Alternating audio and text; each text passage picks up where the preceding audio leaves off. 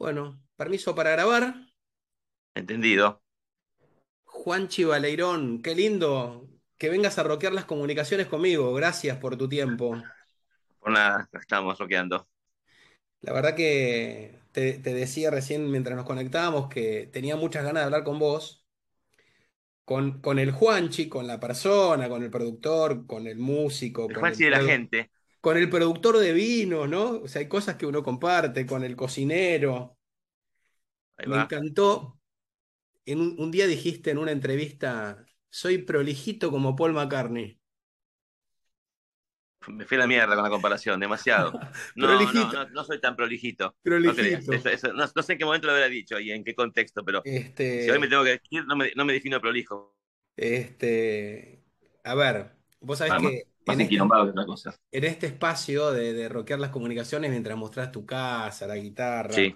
este, vos sabés que en pandemia toda mi vida se le he dedicado a las comunicaciones, a la tecnología, y, me interesa mucho hablar de todo este proceso de transformación digital que se, que se genera, que, que la pandemia impulsó. Y sería muy fácil y también medio aburrido hablar de cómo la transformación digital se da en las empresas, ¿no?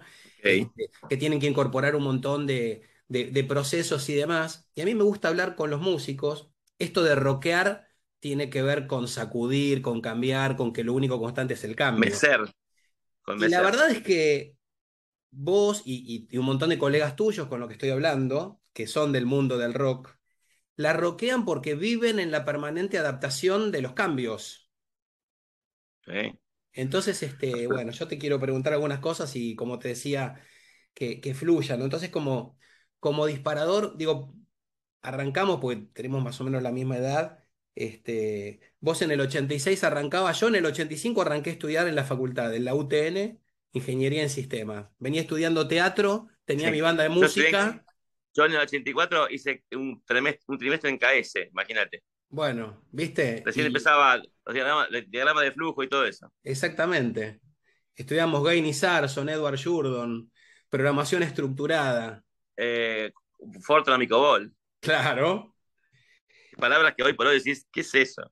claro, y de- bueno, en realidad sigue, los bancos siguen usando a full el COBOL, el. Fortran sí que desapareció, pero casi que la programación es un lenguaje natural. Y en realidad voy, voy un poco a eso, ¿no? De, de toda esa época, me gustaría entender cómo la tecnología atravesó tu carrera eh, de músico, de productor, porque seguro que no es lo mismo producir en el 90 que producir hoy. Entonces, bueno, contarme un poquito de eso, ¿no? Más allá de una pregunta específica, es cómo fue la tecnología impactando en tu vida profesional.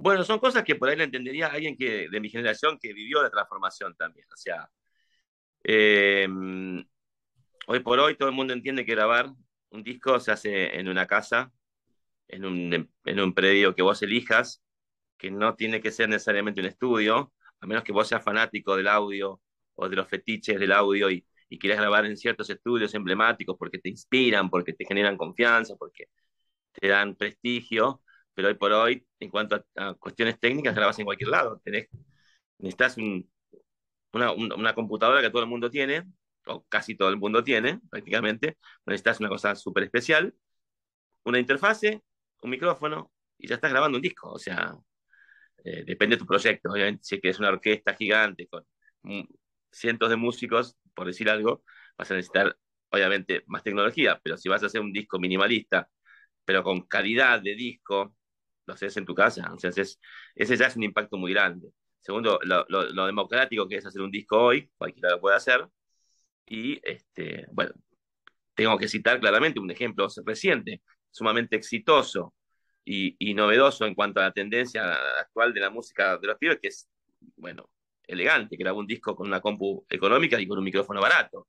Y ahí tenés, y, y- y ahí tenés justamente un disco profesional y exitoso. O sea, excusas me puedes dar la que quieras, pero ahí solamente depende de tu, tu talento y tu determinación, como siempre. Claro, es casi como la fotografía, ¿no? Que, que era solo para algunos con tremendos equipos y hoy con el celular podés hacer arte Sí. como loco. un, un gran fotógrafo, es como, como Ratatouille.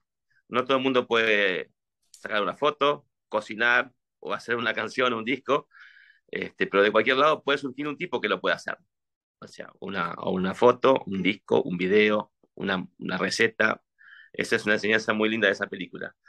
Eh, y otras tantas. Una película para mí de cabecera en cuanto a, enseñanza de muchas cosas. Pero eh, volviendo al tema de, hoy por hoy, este, todo va a depender de, de tu arte, de, de, tu talento, de tu, de tu magia, porque también es magia, porque no solamente es hacer las cosas bien, sino también hay que tener magia, esa magia indescriptible que hace que, que tengas suceso, que, llegues a mucha gente, éxito, como quieras llamarlo, eh, y después también capacidad de, de, de, a tu pregunta, ¿no? De reinventarte, de adaptarte, de ser este, concreto, determinado, pero al mismo tiempo flexible, inteligentemente flexible para poder moverte y, adaptarte a los cambios, a las cosas nuevas, a, todo lo que va constantemente evolucionando y no, y no quedarte en una. O sea, ya no existe más el artista que, bueno, salvo aquellos que son ya artistas consagradísimos, pero por ahí tienes que estar todo el tiempo adaptándote.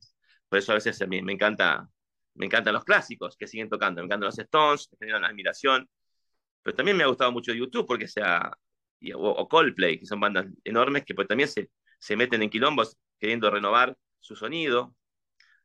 Y con esto eh, digo que no, no quieren parecerse a, a, los pibes nuevos, sino que ellos buscan renovarse claro. dentro de lo que ellos son, eh, que es de, una, fina, una fina, delgada línea de, de, hacer las cosas bien, ¿no? Porque una cosa es ponerse a hacer mamarrachadas con, con traperos porque solamente por el hecho de que, que querés estar en la onda, y la onda, si vos sos un grosso, tenés onda porque tenés onda, no porque estás haciendo cosas con pibes.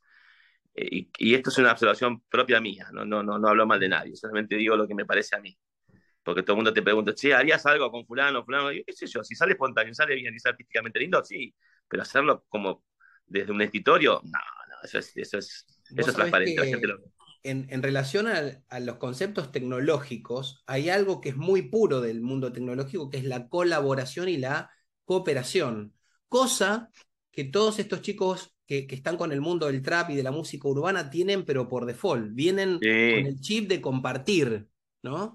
Eh, Te aplaudo es eso? Porque aparte porque... es otra generación, otra forma, es muy horizontal todo, muy transversal, todos son, to son todos un, un, todo, son todos que se bancan, que auténticamente se bancan, que, com que comparten, que, que, que, hacen las participaciones juntas, las featurings, y son naturalmente, digamos, artísticamente y naturalmente redondos, funciona, es, es generacional, es, es, es, se nota la empatía ahí, no solamente es una unión de, de, de, de dos grosos, no sé, eh, ahí hay algo más, ahí, ahí, ahí es, y es un signo, como decís vos, de estos tiempos, de esta música, la colaboración, la espontánea, natural, no planeada, que, mm.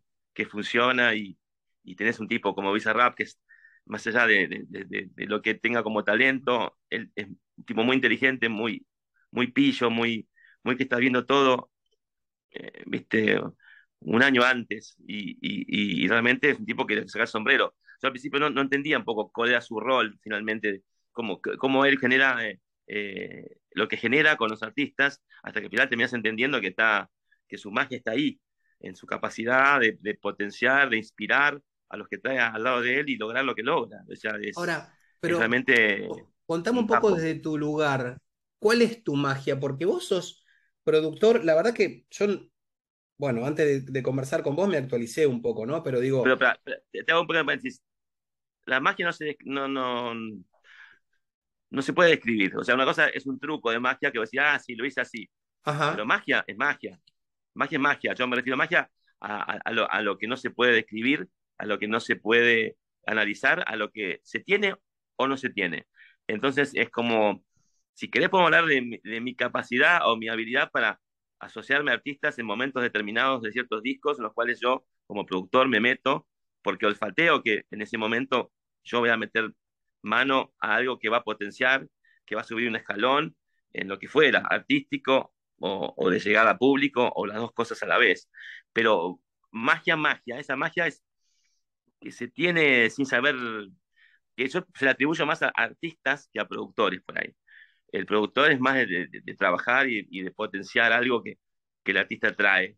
la magia del, que, del artista que, con el cual uno trabaja. Pero magia, magia, como yo la defino en la música, es eso, es ese don que tiene, ese carisma, esa, ese, ese encanto indescriptible que tienen los artistas que trascienden. Y que hace que Después el cosas. Trabajo, sí, el productor tiene que tener eh, otro tipo de habilidad o de, de herramientas para potenciar esa magia o para ver en qué momento está esa magia, si está un poquito, si está muy subida, si está muy abajo, si está poco perdida, si hay que rumbear, si hay que construir, si no hay que construir, solamente dejarlo hacer porque está en un momento genial. Esa es la capacidad y, la, y la, la, herramienta y el don del productor. Es eso, saber leer el artista, en qué momento está y, y cómo potenciarlo, que puede ser tanto como meter mucha mano, trabajar muchísimo, o a veces es solamente tener una capacidad, que, también tiene que ser una capacidad del productor de poder saber dónde me pongo. No puedes caer con un librito y hacer siempre lo mismo, porque no sos un productor, sos un, un tipo que trabaja eh, en, una fábrica haciendo cosas de molde. Claro, el otro día estaba leyendo un poco y decía, bueno, están los productores que se le ve el sello con los distintos artistas, y este lo produjo tal, pero como que grosso el productor que no se ve su sello, ¿no? Rick Rubin, por ejemplo. Por ejemplo, a mí los artistas, los que más me gustan, me gusta Mark Ronson, pero se nota la legua el, sello. El tipo tiene una, una cosa retro constante, hace guiños constantes, aquellos que tenemos más de 45, donde el tipo hace como, ya sea con quien trabaje, ya sea con, con quién, desde Bruno Mars, no sé, con, todo siempre hay un guiño a algo de los 70, 80, eh, y eh, al final te das cuenta el sello de él un grosso, porque aparte es, es imbatible. Pero a mí me gusta más Rick Rubin, que no sabes.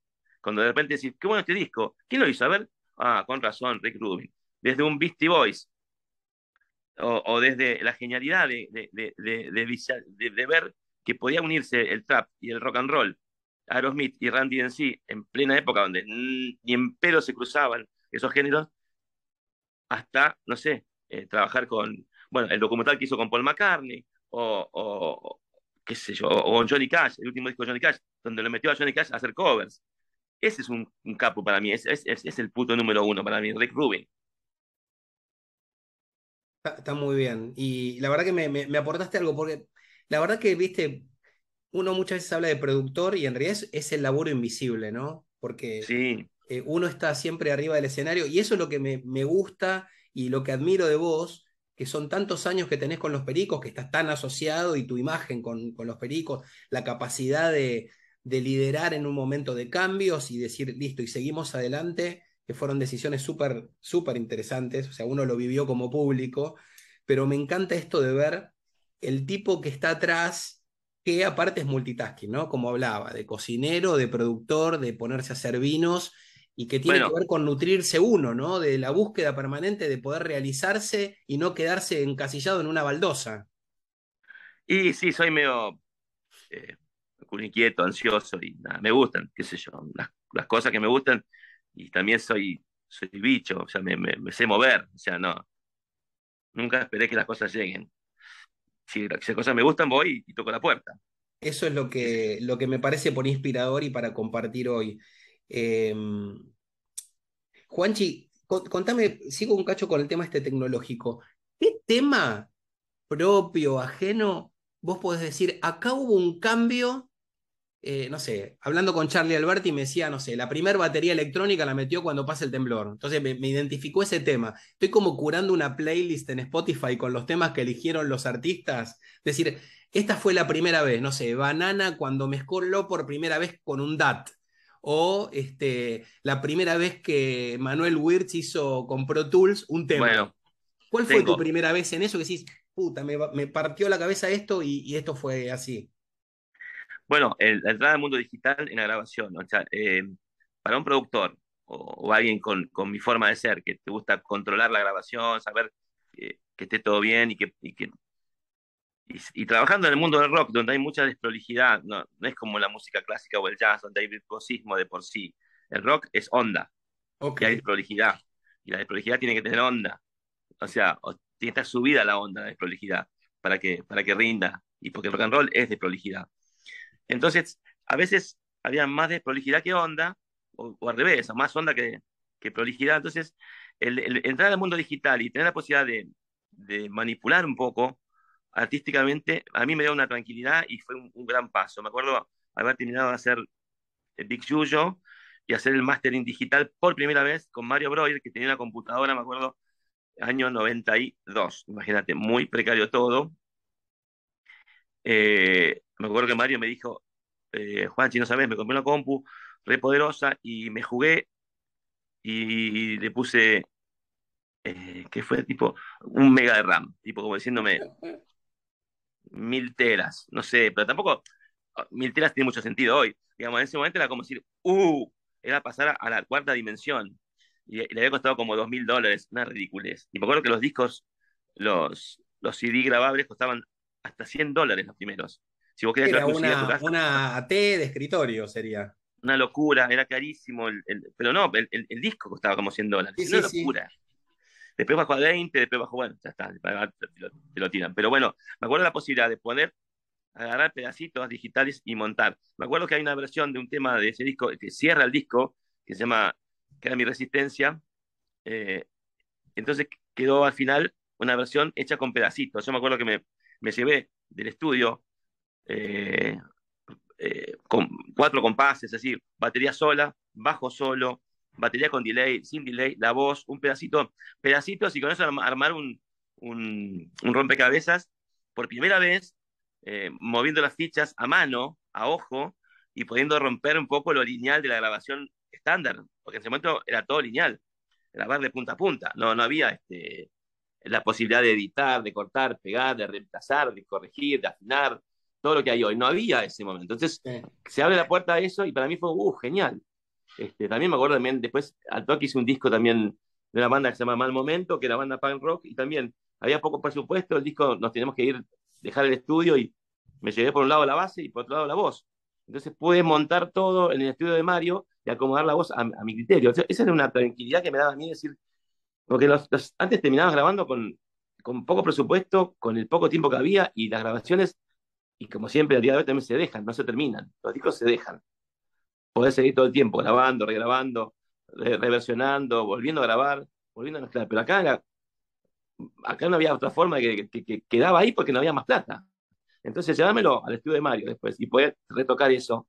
Fue una tranquilidad. A mí me, me, aportó eso, la posibilidad de, de, de, seguir trabajando las mezclas y la parte artística, manipulándola artísticamente para que quede lindo eh, no para, para romper ni para sacarle la esencia, sino más bien se transformó la producción de un disco en buscar, de rock sobre todo, buscar la inspiración, la onda. Si había errores o, pequeñas pifias, eran corregibles digitalmente. Entonces a mí eso me, dio un alivio porque me concentraba en, lo artístico puramente, en lo técnico que suene como me gustase a mí, y si había errores, eran corregibles. O sea, dentro de todo, entonces este, también eso, aportarle a la banda esa tranquilidad de que ciertos errores accidentales se pueden corregir y sin perder la onda de la toma del tema, eso también trajo mucha tranquilidad a músicos y productores y ingenieros. Y, Después el abuso es otra cosa, el abuso de corrección, el abuso de, de, reemplazo de sonido. Como... Entonces ya, ahí cuando abusás caes un poco en, lo, en, en, la pasteurización, donde todo se estandariza. O sea, volviendo a, si hago un paralelo con, con los vinos y las comidas, a mí me gusta que un vino de un lugar tenga su identidad que un queso del lugar tenga su identidad. Ahora, si yo, a todo lo, hago igual en todos lados, no, no tengo identidad. Entonces pasa también con los artistas. Entonces, hay que buscar artísticamente desde la producción el mantener la esencia de la banda, mantener algunos errores, entre comillas, que son parte de ese ADN, y, los que son accidentales, poder corregirlos. Es una teoría, pero todos siempre, sabiendo que tienes las posibilidades, de te sentís Dios, que puedes eh, modificar el mundo a tu, a tu gusto, mundo entre paréntesis, la grabación, y a veces abusamos, pero siempre hay un límite en el cual decís, bueno, este, mantengo la esencia y no me paso de rosca, porque si no se transforma en algo que es, como te digo, eh, impersonal, y el rock tiene que ser personal. Claro, y aparte cuando vas a hacer un show decís, pero pará, si para esta banda no suena como el estudio, claro, porque está tuneada por todos lados, o sea. Bueno, a veces yo después digo, bueno, problema de ustedes, chicos, fíjense, toquen mejor, ¿qué va a hacer? Claro. A veces, a veces. Juanchi, y, otro de los, de los lugares donde la tecnología permeó a full es en la comunicación del artista con la gente, ¿no? Uh, a full. Las redes, es decir, digamos, ¿qué, ¿qué cambió eso? Porque antes, digo, salías, eras un rockstar, eras misterioso y había un, un, un, precipicio que te unía, porque bueno, no sé, la, la compañía o la nota, ibas a Badía y ese era el lugar. Pero hoy la gente te hace clic y habla con vos. ¿Qué, qué onda con, con, con, vos como, como persona y como artista? ¿Y dónde pones el límite? Yo soy muy dado, bastante dado, y también eh, intuitivo y olfateo. Cuando, eh, viste, viene alguien, te, te, aborda alguien, ya sea personalmente o, o digitalmente. Entonces, este, nada, eh, tengo eso de, de, de, saber poner el límite, depende. No, no, no tengo un estándar de límite, pero lo percibís. Cuando ves a alguien medio desubicado o cuando viene con algo medio dudoso, ahí pongo el, el stop rápidamente. Juanchi, eh, una de las áreas donde la tecnología también cambió mucho es en el área de cómo uno se relaciona con, con, con, su, con la audiencia, con los fans, con la gente.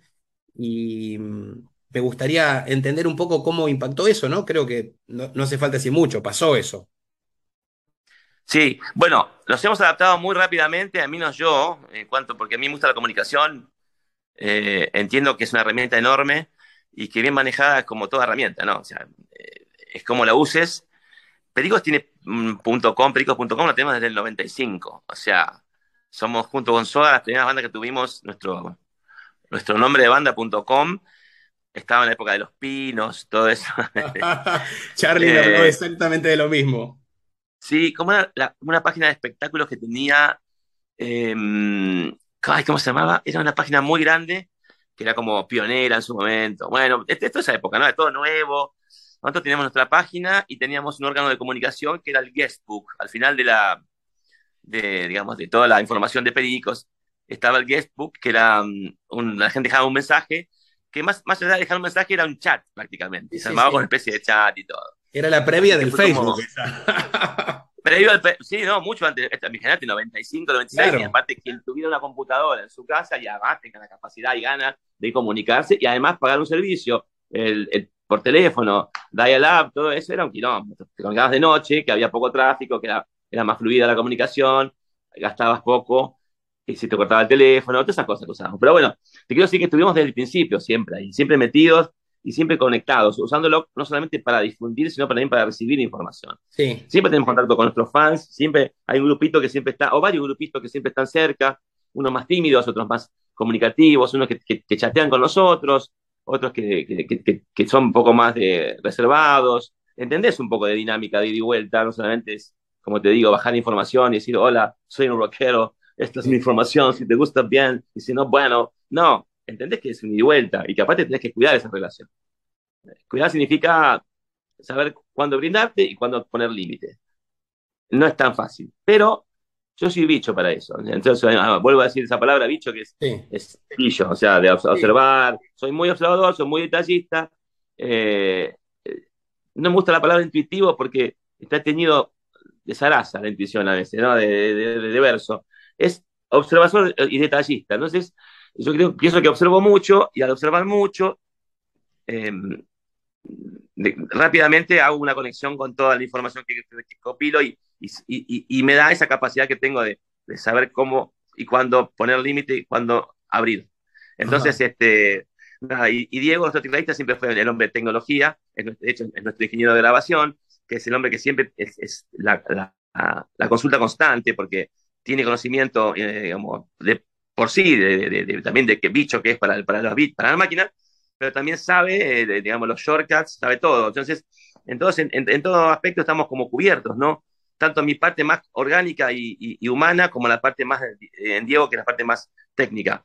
Y también Gastón tiene su perfil, y, tiene su, y cada uno tiene su perfil, y, y entre todos estamos conectados y, nos comunicamos entre nosotros y hacia afuera, con nuestras redes Ahora, sociales. Te, te, quiero preguntar esto, ¿la usan? Quieren hacer un show, digo, hoy, a ver, voy un poco a la teoría, porque ustedes son una empresa, son una... Obvio, son una, son una empresa. Entonces, muchas veces, en, en, términos de comunicación institucional, viste, las compañías comunican a través de la publicidad, a través de las relaciones públicas, de los medios, pero está el tema este de construir la propia audiencia, ¿está bien? Una empresa sí, sí. que, no sé, hace jabón, que hace perfume, Bueno, ustedes sí tienen una audiencia construida, la gente lo sigue a ustedes. Entonces digo, tienen una comunicación directa. Vos mañana querés hacer un show, lo haces usando solo tus redes, no hace falta ir a un medio. Mira, estamos, mm, eh, estamos ahí, que es lo habitual, pero también vas a escribir algo en tu cuenta y vas a llegar a lo que ya sabes.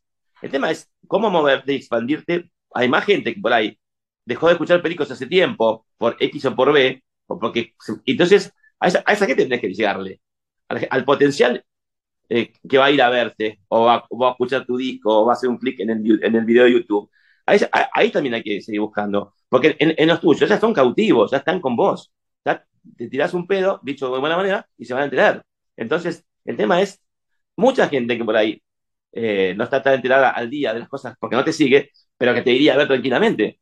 Siendo una banda como somos, una banda que no es una banda de moda, es una banda clásica que tiene un perfil, un repertorio, una garantía de un, gran show. Entonces, es ahí donde vos tenés que buscar la forma de expandirte para poder seguir, porque los que están con vos están con vos siempre, siempre se enteran y, la usamos siempre a las herramientas. Básicamente, Instagram, eh, no somos TikTokers, eh, porque no nos sale, eh, y obviamente Facebook para los señores de más de 50, y después, ah, mentira. No, y después, este, yo soy, yo soy naturalmente tuitero, yo nací tuitero, picante, siempre. Cuando el humor picante eh, no recibía tantas puteadas como hoy, cuando te podías meter a hacer chiste de cualquier cosa y nadie se ofendía. O sea, había, antes había menos haters y, menos ofendibles. Era, era, también era un entorno más chiquito, era muy divertido y me sigue gustando y me, me encanta Twitter. O sea, el banco Twitter con todo lo que trae Twitter, con toda la boludez, el, anonimato, el pelotudo, el hater, el, cagón, el, nada. Aparte me gusta, me, he metido en el barro, he contestado, me he peleado, me encanta. Y este, ahí te parafraseo, ¿no? Porque lo que quiero también es como hacer el save as y el traducir un poco para, para gente que no es músico, porque a ver, el que es músico ya estás dando estás tirando muchas pistas, ¿no? Hablamos de la democratización de la tecnología, que lo podés hacer, pero si no tenés onda, no podés hacer un pomo. Ahora, soy una... Bueno, ahora, digo, en las redes tengo el que me sigue, tengo mi tribuna, tengo los que están conmigo. Si pienso en un ecosistema de medios, a través de los distintos medios, llego a la gente que podría gustarle y que no sabe que estoy. Entonces, hablamos de sistema de comunicación.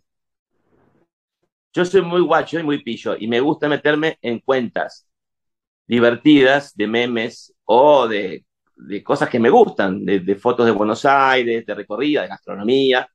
Y también dejo un comentario, dejo un comentario con, con picardía, con chiste, con humor, en otras cuentas, que nada que ver. Sí. Y, a veces te peleas con alguno porque te contesta medio al pedo, porque está al pedo y te contesta, u otro te contesta y después y empezás a expandir un poco más gente. ¿Entendés? Entras a generar otra, otra atención. Ah, mira, los películas ¿Sabes cómo se llama eso? Grow hacking. ¿Cómo? Eso que haces se llama grow hacking. ¿Grow hacking? Claro, porque vos vas, expandiéndote a partir de otros medios y que después son claro. siguiendo. Sí, claro, entonces como ven que por ahí yo también tengo otra faceta, como productor, como guitarrista, que toca con otros artistas importantes, como, como productor de vinos, aceite, como, eh, no, sé si la palabra es gourmand, me suena a, palabra vieja, a la época de, de Brasco y de, y, de, y del gato, pero es, me gusta, y tampoco foodie, me parece una palabra eh, que se ha transformado en una pelotudez para ermitana. Perdón, soy un viejo choto que putea. Soy el abuelo de los Simpsons puteando las nubes. Siempre digo lo mismo. Eh, pero no, eh, me parece que sí, me meto y hago, y hago comentarios picantes o divertidos, tiro una bombita, hago, no es que, no es que pongo tipo, no sé, ay, Lali, qué genia que sos. No, le voy a tirar algo que, que, sea un chiste, algo que tenga te corrió la media, Lali. Claro, Lali, ¿a quién te comiste ahora? No sé, tipo algo así, tipo, con quien tenga confianza, ¿no? No voy a hacer una payasada con alguien que no conozco. Pero me gusta eso, me divierte y a veces me, me transo ante ideas que, que, por ahí la gente se la toma en serio, yo me la tomo joder, entonces me, me pongo a boludear. a veces cuando tengo tiempo al pedo, en giras y demás, me pongo a boludear a veces. Pero, para, pero siempre fuiste así, porque digo, eso habla del artista y de la persona. Algunos artistas es como que quieren ser inmaculados, como viven del Photoshop, digamos, ¿no? Pero siempre fuiste así. Sí, sí, yo me río de mí mismo, como dice una amiga mía, si no me río de mí mismo, me pierdo muchos chistes, por empezar. Y siempre dice humor con... Entiendo que el humor es humor, no, no respeta ciertas cosas, en mi forma de ser, o sea, eh, también pueden tener que alguien se ofenda, pero yo voy a hacer un chiste cuando tenga ganas de hacerlo y como quiera hacerlo, o sea, de cualquier cosa. Obviamente, este último tiempo es todo muy, muy jodido porque si un chiste un poco corrido a la, a la, derecha o a la izquierda de algo eh, genera algo negativo. O sea, ya es otra cosa, ya se transforma en una bola de. Sabiendo que vos sos un tipo que, que, sos músico, pero estás comunicando. Sí. estás comunicando, es todo comunicación, es todo bajar línea, por más que vos seas un músico y, por, y, tengas, no sé, eh, no sé, por, ser músico puedas no, no, no, saber algunas cosas, estás comunicando, tenés que ser Arjona, por ejemplo. Dale, Arjona, sea boludo. Está bien, entiendo que eso lo puedes hacer en un asado, con amigos, que, muestres tu fastidio por lo que pasa, porque tu generación lo vio diferente, pero no lo puedes hacer en un show. Estás comunicando y eso alguien lo va a levantar. Tienes que saber que es así. Y si, y si sabes que es así, báncatela, fumátela, porque te, vas te, van a caer exocet de todo el mundo, de todos los colores y de todas formas. Entonces, eso es, a veces eh, cuando pasa una cosa así, digo, eh, el tipo es un pillo, lo hizo a propósito para que le genere una circulación de gente, de haters, y, entre los haters captura un par que, son, o, o, fue un boludo y se descuidó. Eso va para cualquiera, no para el Jona, digo, para cualquiera que tira una así, eh, que decís, ¿lo está haciendo a propósito? ¿Es un genio que lo hace como para que todo el mundo hable de él y salme quilombo? ¿O es un boludo que se descuidó y pensó que estaba en un asado y estaba haciéndolo delante de mucha gente que después se va a replicar y va a generar lo que generó? Traduzco lo que decís, un gran poder lleva una gran responsabilidad. Claro, pero no son conscientes a veces. Una cosa es en un concierto en los años 70 donde quedaba ahí, y, ahí sí puede tener una especie de entorno de asado, asado de miles, no un asado de 10. Pero hoy por hoy eh, no hay más asado de 10 en un concierto. Es un asado de millones. Depende de quién sea. Entonces sí, es un poder. Claro, hay que ser consciente del poder que tenés. Y, y, y O sea, no, no, no, existe más el, el, mensaje inocente. Ay, no sabía que me iban a grabar. Dale, boludo, estás en el 2022. ¿Cómo no vas a saber? Dale. Tiraste muchas cosas. Perdón, no, perdón, pero eso va para cualquiera. No, pero claro, es que justamente, es que aparte pasa, pasa con los políticos, pasa con los empresarios, que a veces tiras un comentario que por ahí en ese entorno es apropiado, pero después sale y, digamos, con otro. a veces te juro, A, veces me sorprendo, digo, yo, ¿será que yo sobreestimo a la gente y pienso que todos van a tener la capacidad de sensibilidad, no digo de inteligencia, de ponerse un filtro antes? Hoy, año, digo, sos tan pelotudo de decir, por ejemplo, no sé, cosas eh, que dicen a una gente que, es importante, artista o diputado, entre medio todo lo que pueda caber siendo personas públicas y con perfil eh, de exposición. Digo, ¿Cómo puede ser que no se dan cuenta hoy? Porque yo sé que hay, gente que lo hace propuesto, como te decía antes, hay gente que tira una bomba, sabe que lo hace, son pillos, te das cuenta. Te decís, este es un pelotudo, ¿cómo? Años de experiencia, sos un tipo grande, no tienes gente alrededor tuya, asesores que te digan, no, no digas esto, no seas boludo. O sea, dale, men, o sea, perdés credibilidad y perdés capital. Haga lo que haga. Ato un poco con lo que decías, ¿no? Y a lo mejor son un poco rockeros en cuanto a la desprolijidad pero ahí también, y, lo que pasa es que no se puede editar eso. Pero ¿sabes qué? Te quiero regalar algo. Cuando yo estudiaba en el secundario, yo estudié industrial y una materia era termodinámica. La desprolijidad en el universo se llama entropía, que es un desorden, ¿está bien? Es un mm, desorden. Me encanta. Bueno, el rock es entrópico, es entropía. Hay un desorden natural. Bueno, le podemos hacer un poquito de fine tuning para dejarlo bien, pero dejémoslo desordenado que así está bien. Me gusta así como. No, ¿Eh? aparte, si, si, si, si, fue todo prolijo, sería un embol, me cago en o sea, me aburro, me aburro. O sea, no estaríamos hablando de, de, no sé, de diputados ni de arjonas, si no fuera por la desprolijidad. Y si no, vamos a, a Bach para tener fractales en una novena sinfonía y tener eh, bueno. Pero dejémoslo para otro capítulo. Hoy no puedo hablar con el sordo. ¿El gordo? Este, ¿El ¿eh? gordo dijiste? ¿El, gordo? ¿El gordo? Juanchi gracias. Gracias por tu tiempo, por regalarme este espacio. Para mí es muy valioso y ojalá que inspire. Este, sí. La guitarra esta que puse en el fondo es para vos. Divina. ¿eh? Este, después vamos a hablar de Big Yuyo, lo voy a poner cuando postee voy a hablar de, ese tema y gracias de todo corazón. La idea es no, a vos. inspirar a la gente que, haga lo que sea feliz, ¿no? Que haga. Sí, seamos desprolijos. No se enganchen tanto, sean desprolijos y, y controlen, la, controlen la desprolijidad sin hacer daño a nadie, pero eh, relájense, boludo. Es la vida, la vida es corta, dale, boludo, dale. Eh, es, digo, a, vivir. Gracias, Juanchi. No, por nada, loco. A seguir roqueando. Dale, con toda.